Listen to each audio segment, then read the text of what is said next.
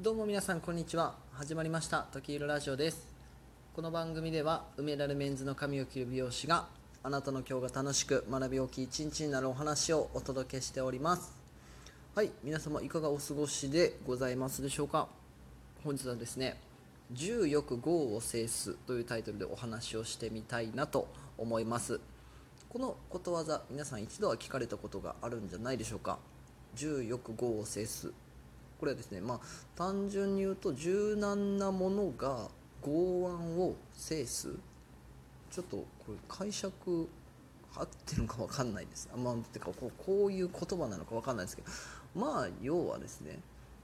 そのしなやかなものであったり弱そうに見えたものもえー、硬いものや、まあ、なんかこう武器の矛先をうまくそらしてですね結局は勝つという、まあ、一見弱そうに見えたりなんかふにゃっとしてそうなものがですね あの強そうな人とかしっかりしたものに勝っちゃうというようなお話でございます。あことわざとなっております。これは昔の兵法などでよく使われていたらしいです。これはちょっとすいません。あんまり勉あの勉強というか下調べしておりません。あのここはちょっとググっていただければと思います。まあ、おおよその意味合いは合ってると思うんでね、ちょっと今日はこういったタイトルでお話をしてみたいなと思います。これをなぜ、えー、話そうかと思ったかと言いますと、えちょっと今日ですね、あのー、まあ、今、もっぱらまだまだ新型コロナウイルスの、まあ、地域や国による、えー、なんかね、こう違いというのが日々ニュースで出ていますけれども、え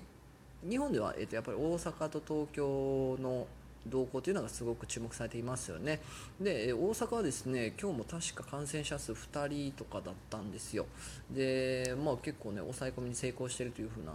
認識なんですよね、世の中的には。ただ、東京に関してはやはりあのまだ感染者数が収まらないというか、えー、ここのところまた5月レベルのような数字に上がってきているという話もあるので、まあ、ちょっとまだまだ苦戦しているというところなんですよね。でこれの真偽というのは、まあ、はっきり言って僕たち一般人が分かるところではないと思うので、まあ、何か他の何か隠されたことというのがあるかもしれないというところに関してはですね、まあ、言い出すときりがないんですけども、まあ、一旦この結果を踏まえてですね、えーきちんと起こった事実とかを精査していく必要があるのかなというふうに感じております。でいろいろ情報収集したり人の話を聞く限りなので、まあ、この情報に関してもですねどれだけ、えー、正確かはちょっと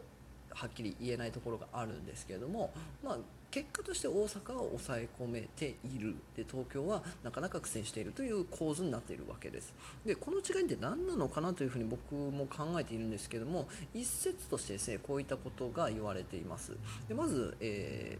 ー、東京はですねまあ、都知事の判断であったりとか、まあ、行政のやり方としてもう一切外に出るなと。でお店も絶対やってはいけないという、え、しっかりとした、え、ちょっと抑え込むようなルールでですね、え、抑制していく、まあ、ウイルスの感染を止めていくという戦法に出たわけですよね。で、えこれはですね、まあ、東京ならではのえー、条件が影響してるかなというふうにも考えられます。とにかく人口密度が高いですしかついろいろな、え、ジャンルの人たちがいると思うんですよね。いろんなお仕事があったりいろんな会社があって、えー、そういったものがかなり集中しているエリアなのでやはりそれをですね、えーとまあ、属性ごとに、え、効果的に対策を打っていくというよりも、えー、全てを網羅した、えー、抑え方というのがですねまず一つのパワープレーに至った、え経緯があると思うんですね。そういった絶対出ちゃダメとか絶対やっちゃダメっていうような、えパワープレーに出ないと仕方がなかった要素があるんじゃないかのと考えています。で今のところの結果としては、えまだ感染が止められていない。これが一つ、まあ、認識としては言えますよね。でかたや大阪に関しては、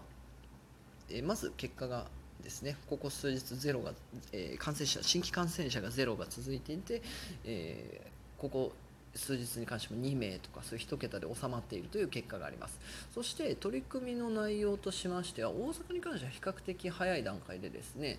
えー、店舗の、まああの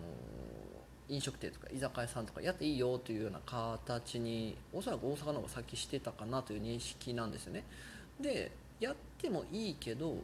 きちんとルールを守ってよねというのは強く言われていたように記憶しています。でこれがはっきり東京とどこまで違っていたかは、えー、僕はちょっとわからないんですけども大阪に大阪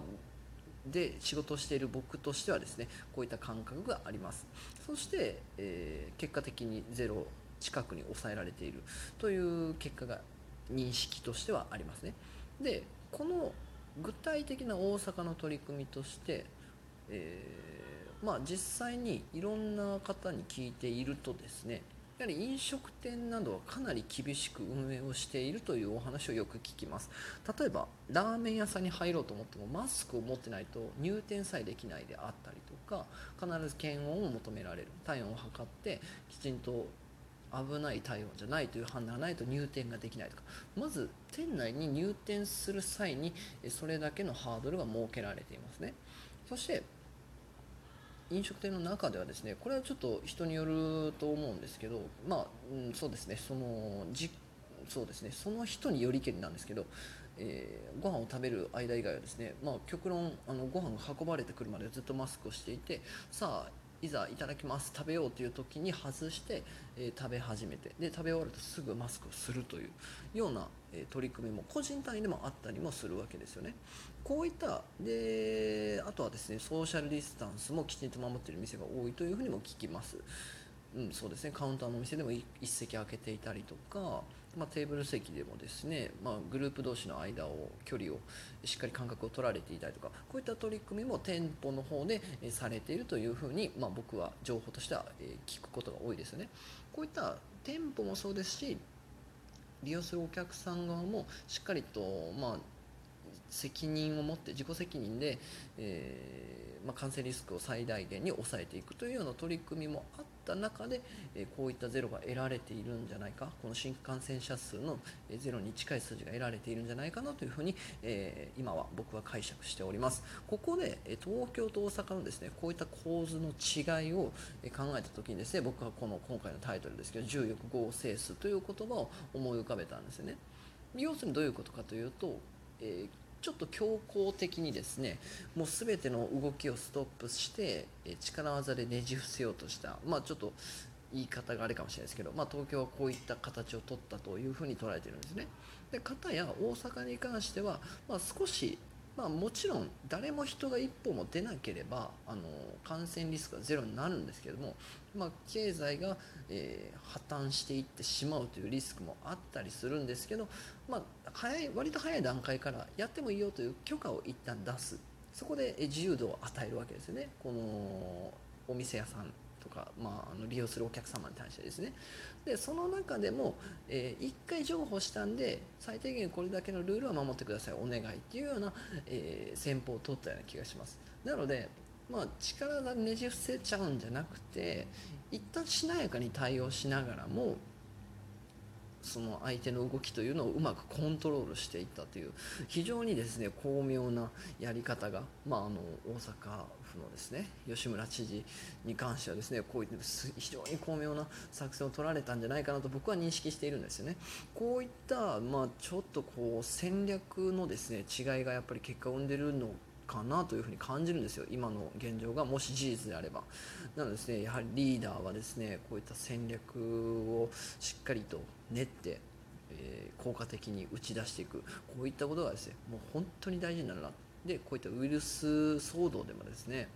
あのこういった戦略に戦略戦法に違いが出てくるんだなというふうにまあちょっと完全に一市民ながら感じたというお話でございました。はい。では、え本日は重欲合成というタイトルのお話をさせていただきました。これですね、新型コロナウイルスの新規感染者数のここ数日の、え動向を大阪と東京を比べてみたときにですね、やはり違いが出ている。で、この違いが本当だったらと仮定して、まあ、僕が普段見たり聞いたりするような、えー、情報の中でですねちょっと僕が感じる部分をお話ししました、えー、東京は、えー、かなり強硬的な戦略を取った、え結果、まあ、感染が一旦止まらなかったと。で大阪に関してはですね比較的早い段階で柔軟な対応を取ったのでまあうん、大阪府民の協力を得られたんじゃないかなというような、まあ、ざっくりとそういった感覚で、え僕は捉えております。はい、では本日も最後まで聴いていただきありがとうございました。素敵な一日をお過ごしください。